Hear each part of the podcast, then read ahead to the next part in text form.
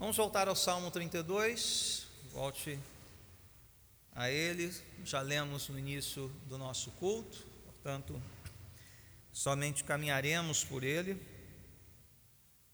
mas permaneça sempre com ele aberto, vermos ponto a ponto, parte a parte, verso a verso, o que este salmo tem para nós hoje. E eu começo perguntando a você: qual é a sua maior tristeza? Você, como um cristão, o que mais entristece o seu coração? Eu sei que você já enumerou umas dez coisas aí, né?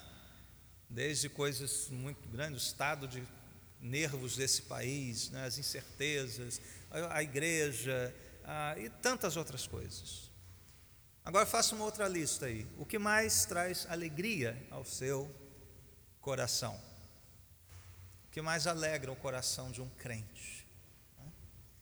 Salmo 32 nos traz uma resposta a essas duas perguntas. O que mais deveria entristecer o nosso coração é a nossa distância de Deus.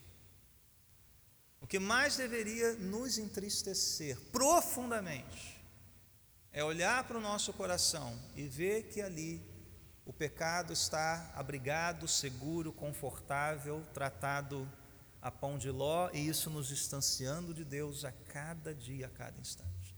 Não há nada que deva doer mais em você do que perceber que a sua comunhão com Deus foi rompida pelo seu pecado. Por outro lado, o que mais deve nos alegrar é o perdão do Senhor.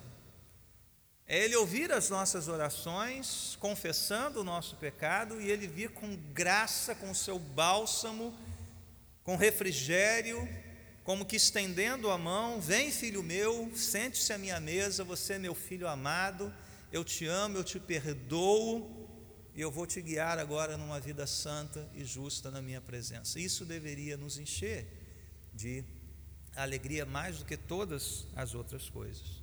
E eu creio que o Salmo fala sobre isso. Isso é verdade para o salmista. É sobre essa experiência terrivelmente triste, mas também alegre, feliz, que o salmista nos fala aqui no Salmo 32, o segundo dessa sequência chamada de salmos penitenciais, salmos que falam sobre quebrantamento, confissão de pecados e restauração no Senhor. Nós vamos é, mergulhar nessa experiência de Davi, né, vendo-a em três etapas aqui, né, em três partes. Então, crianças, você que está com a sua folhinha, pode dividi-la em três partes aí, pode colocar Salmo 32 né, lá no cabeçalho, e são três partes que eu quero ver com você. A primeira delas, você pode dar o nome de celebração, pode escrever isso, celebração. Nós vemos isso nos versos 1, 2 e 11 formando aqui uma moldura. Né? O início e o fim do salmo falam de celebração, de alegria no Senhor. A segunda parte, né, que forma ali o, o, o, centro nervoso deste salmo, a experiência de Davi, nos versos 3 a 5, confissão e perdão. Confissão e perdão. E por fim, nos versos 6 a 10, nós vemos proteção e instrução. Proteção e instrução. Então, cinco palavrinhas aí, todas terminadas com a mesma sílaba: celebração, confissão e perdão, proteção e instrução. É, o perdão saiu, é um só, né? não é são, é um.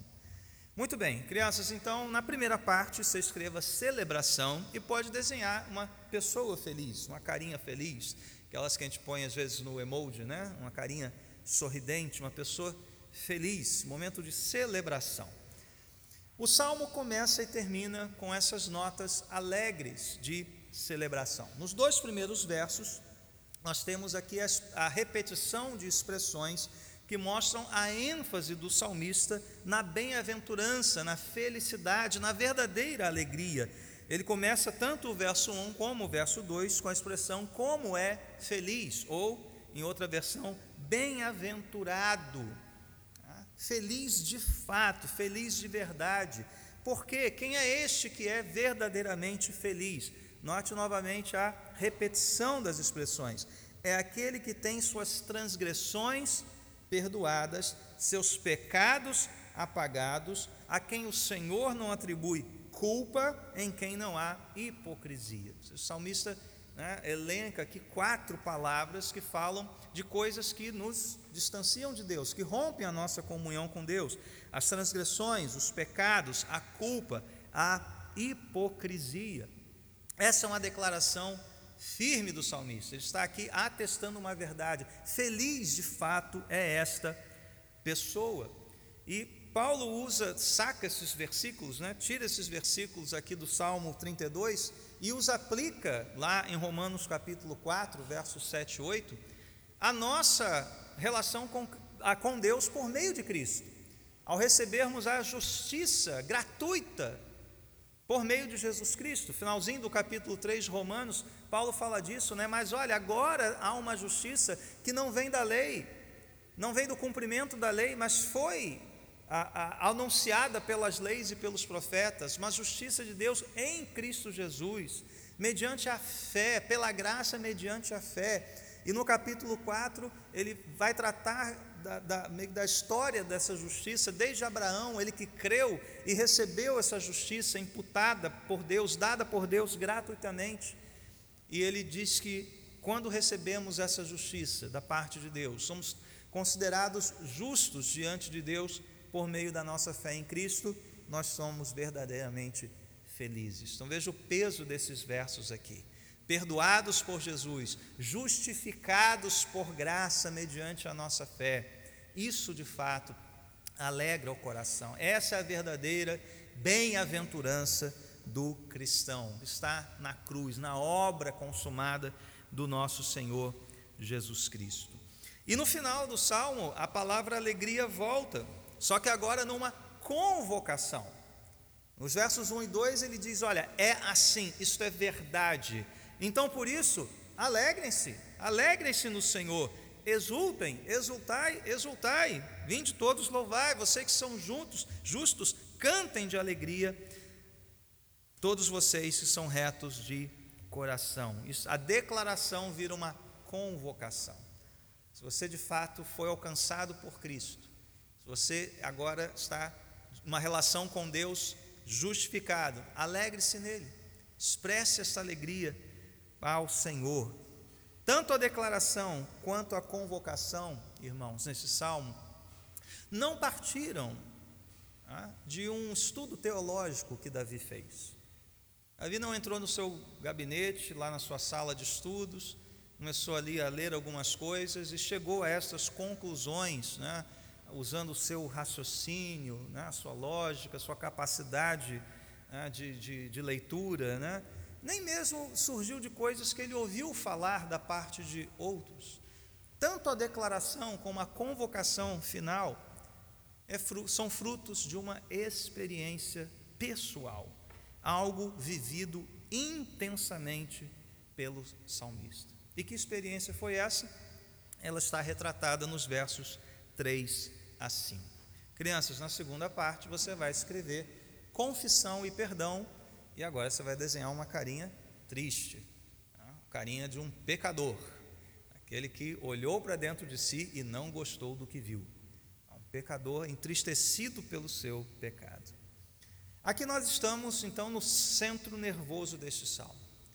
Tá? O salmista aqui está trabalhando em recordação, né, em flashback. Ele só pode dizer que é alegre aquele que é perdoado e só pode convocar as pessoas a se alegrarem em Deus pelo perdão recebido, porque antes ele teve essa experiência terrível de tristeza profunda, de quebra de comunhão com Deus. Então ele recorda isso.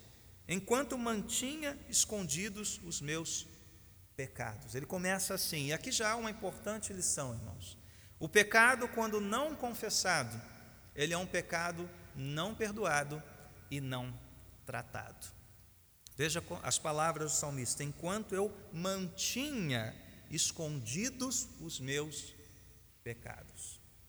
Aqui né, mostra uma certa teimosia de Davi, uma certa soberba. Ele sabia que estava em pecado, mas decidiu manter escondido o pecado, abafar isso, talvez justificar o seu pecado.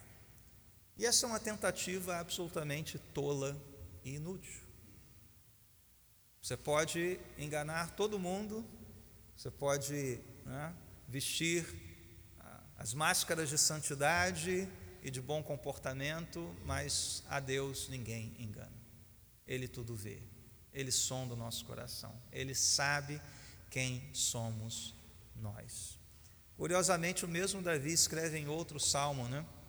Senhor, absolve-me até mesmo das faltas que eu desconheço. Tem coisas que a gente não, não sabe, precisa ser confrontado, precisa que os nossos olhos sejam abertos. Muitos não se enxergam e tentam justificar a sua conduta por, por não se enxergarem. Aqui não, aqui Davi ele manteve propositadamente o seu pecado escondido do Senhor. Inútil, tolo, Deus sabe, Deus conhece. E quais foram as consequências desta soberba, desta teimosia? Ele diz: o corpo definhava, a mão de Deus pesava, as forças se esgotaram. Isso está nos versos 3, finalzinho do verso 3 e verso 4. Perceba, são sintomas físicos os descritos aqui pelo salmista. De fato, o coração pesa. Nosso coração pesa por conta do nosso pecado. Pecado mantido em silêncio, pecado não confessado mas o nosso corpo também sente. Porque a disciplina amorosa de Deus pode nos atingir fisicamente. A gente já viu isso no Salmo 6, um quadro provável de enfermidade em que Deus está disciplinando o salmista. E aqui todos esses sintomas de corpo definhar, mão, né, sentir o peso da mão, as forças se esgotarem, são sintomas físicos decorrentes do abafamento, né? do, do, do, do, de manter o pecado escondido diante de Deus. Sim, nós não estamos dizendo que toda questão física é decorrente de um pecado não tratado, não confessado. Não é isso, evidentemente. Há pessoas aqui que têm é, questões físicas de enfermidade, mas que não são causadas por este, por este problema de pecado não confessado. Porém, pecados não confessados e não tratados geram não só peso no coração, mas também consequências físicas, sim. Então, pecado não confessado é pecado não tratado, pecado não perdoado. Porém, veja aqui no versículo seguinte, verso 5. Parece que Davi então, tá bom, Senhor, eu desisto de lutar. Eu reconheci diante de, de ti o meu pecado, não encobri as minhas transgressões ele estava resoluto aqui: confessarei as minhas transgressões ao Senhor. E qual foi o resultado disso? Ele perdoou.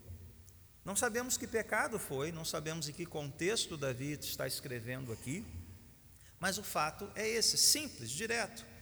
Confessou, Deus perdoou. Não foi isso que a nossa irmã Aline lembrou aqui na oração, 1 João? Se nós confessarmos os nossos pecados, Ele é fiel e justo para nos perdoar os pecados e nos purificar de toda a injustiça. E se você insiste em né, não confessar, porque talvez, né, ah, não sei se Deus vai, arrependa-se disso também. Isso, no fundo, no fundo, é uma descrença de que Deus tem poder para perdoar. Ah, pastor, mas o meu pecado é muito grande. Eu fiz coisas terríveis. Como pode Deus me aceitar, me perdoar, me regenerar? Peça perdão por isso também. Você está duvidando de uma declaração do nosso Senhor Jesus Cristo, que Deus perdoa pecados, quaisquer pecados, qualquer um. Eu lembro, né, sempre conto essa história aqui, né? desculpe se eu repeti-la mais uma vez. Né? Antes de vir para cá, eu estava à frente de uma pequena igrejinha, portinha de garagem mesmo, né? lá no subúrbio de Bento Ribeiro. E eu estava falando sobre isso. Deus perdoa qualquer pecado, Deus restaura qualquer pessoa, Deus tem poder para alcançar qualquer um, como ele fez com Nabucodonosor. Estudamos isso à noite. Deus pode, com graça, entrar no coração do pior assassino, lá no canto mais escuro de uma cela de presídio, e trazer este homem à fé, ao perdão e na minha frente tinha uma senhora que arregalou o olho e fez assim, indignada. Né? Por que ela teve essa reação? Eu nunca fui presa, eu nunca matei ninguém. Como é que pode Deus perdoar alguém que merece a punição? E merece mesmo. Tinha que estar preso mesmo, por muito tempo, diga-se de passagem. Mas não é isso que nós estamos falando. Vou dizer que eu vou abrir a, porta da cadeia para o cara sair. Não, agora você pode ir. Não, ele tem que pagar pelo que fez. E pagar tudo pelo que foi feito. Estou falando da regeneração do coração dele, de uma nova criatura. Ela colocou, essa senhora indignada, colocou a justiça dela acima da justiça de Deus. Ela está dizendo: não, o meu padrão é melhor do que o de Deus. Eu sei mais do que ele. Então eu salvaria a mim mesmo, mas não salvaria aquele sujeito à cadeia. Né? Tolice. Infelizmente, muitos pensam assim. Seus padrões, seus méritos, né? colocados ali como justificativa. Não. Só é aceito por Deus quem confessa o seu pecado, quem tem o seu pecado perdoado e, por sua vez, esse pecado é tratado. Só a partir daí é que nós podemos experimentar esta alegria sobre a qual o salmista nos fala. Então, irmãos, é inútil e é danoso manter o seu pecado escondido.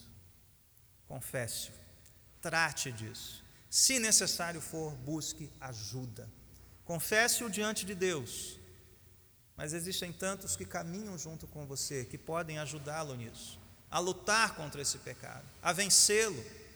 Talvez trazer uma experiência como essa, do salmista: Olha, eu sei que você está passando, vamos lutar juntos, vou orar por você. Alguém de sua confiança. Tiago chega a dizer para nós confessarmos os pecados uns aos outros, para sermos curados. Curados. E você aí sentindo o seu corpo gemer e definhar, aproxime-se de Deus, busque a Ele, e Ele será encontrado, Ele será achado. E se você crê que Cristo perdoa todo e qualquer pecado, Amém. E se você não crê, confesse esse pecado também, o da incredulidade. É, pastor, eu confesso de fato. Eu achava que Deus não podia transformar ou me alcançar. Isso é pecado, isso é pecado de incredulidade, porque ele diz que todo pecado pode ser perdoado ao ser confessado. Ele purifica, ele transforma, ele regenera todo e qualquer pecador. Nós cantamos isso aqui. O mais vil pecador na linguagem do hino. Então, se você não crê nisso, arrependa-se disso. Mas, por fim, se você nunca experimentou a alegria da qual fala o salmista, de uma comunhão plena com Deus por meio de Jesus, não estou dizendo uma vida sem pecado, uma vida boa, alegre em todo o tempo, não é sobre isso que o salmista está falando. É essa alegria que vem da regeneração, de saber que Deus é o seu Pai de verdade e chama você de filho. Se você nunca experimentou isso, hoje é o dia de você reconhecer isso diante de Deus.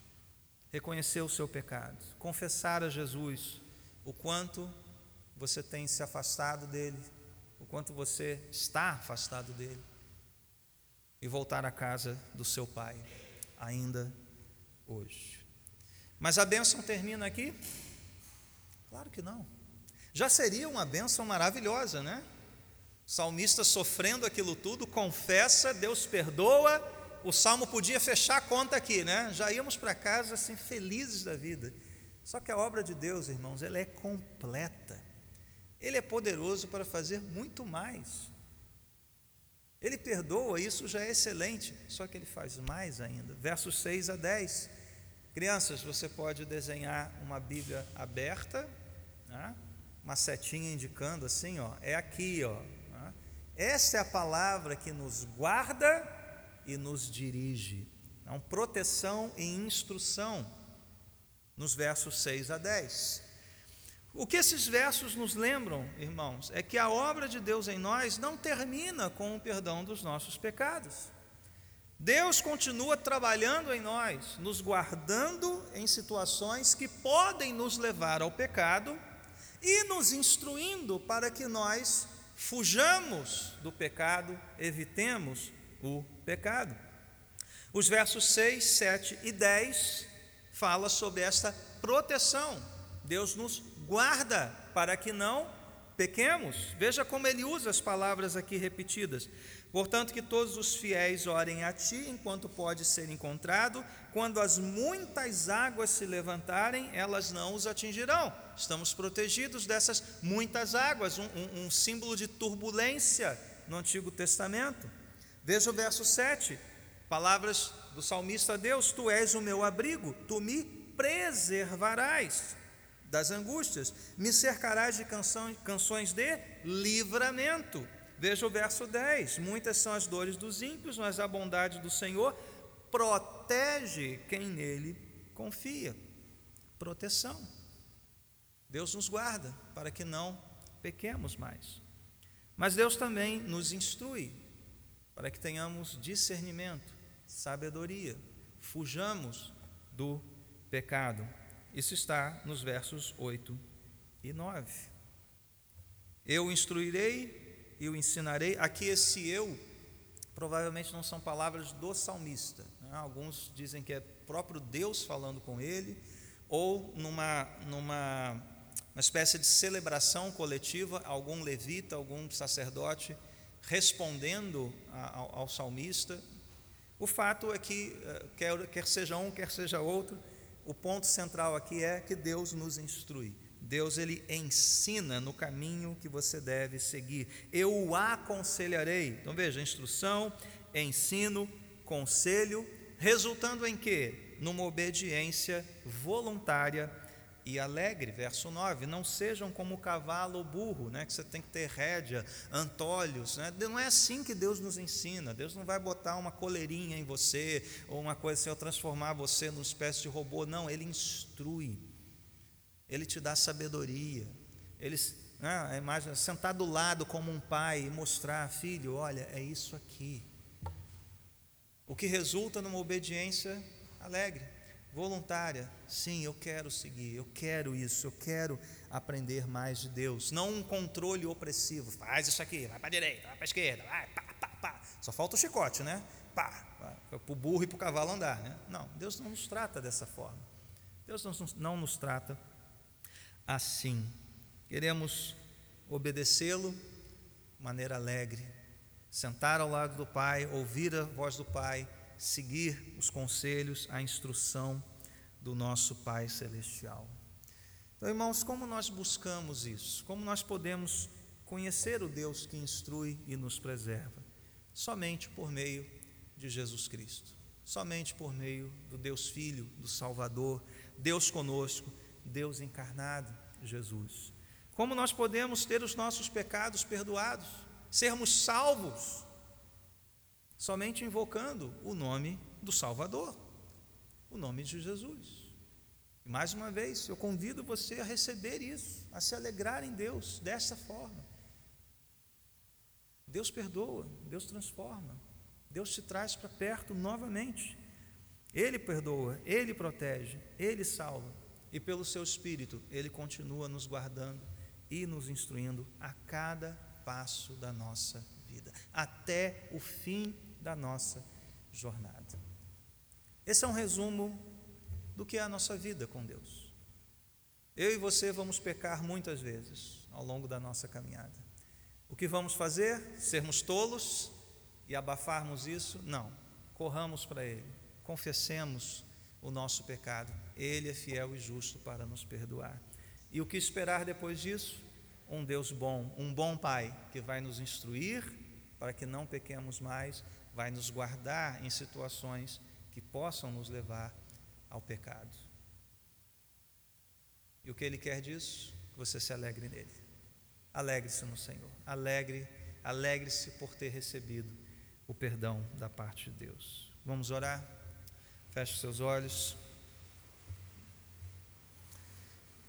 Senhor nosso Deus, obrigado pela tua palavra, obrigado teu Espírito dirigiu o teu servo Davi a abrir o coração e a relatar essa experiência tão intensa, tão profunda. Experiência pela qual muitos de nós já passaram. E talvez estejamos passando hoje. Que teu Espírito hoje então nos convença, Senhor. nos impulsione, fale aos nossos corações, para que nos lancemos aos teus pés, clamando por misericórdia, por perdão, por restauração. E tendo a certeza de que todo aquele que assim o fizer, receberá o teu perdão, a regeneração plena, uma alegria que não vem deste mundo. Alegra-nos, Senhor, em Ti, por meio de Jesus Cristo, nosso Senhor, nosso Salvador. Amém. Glória a Deus.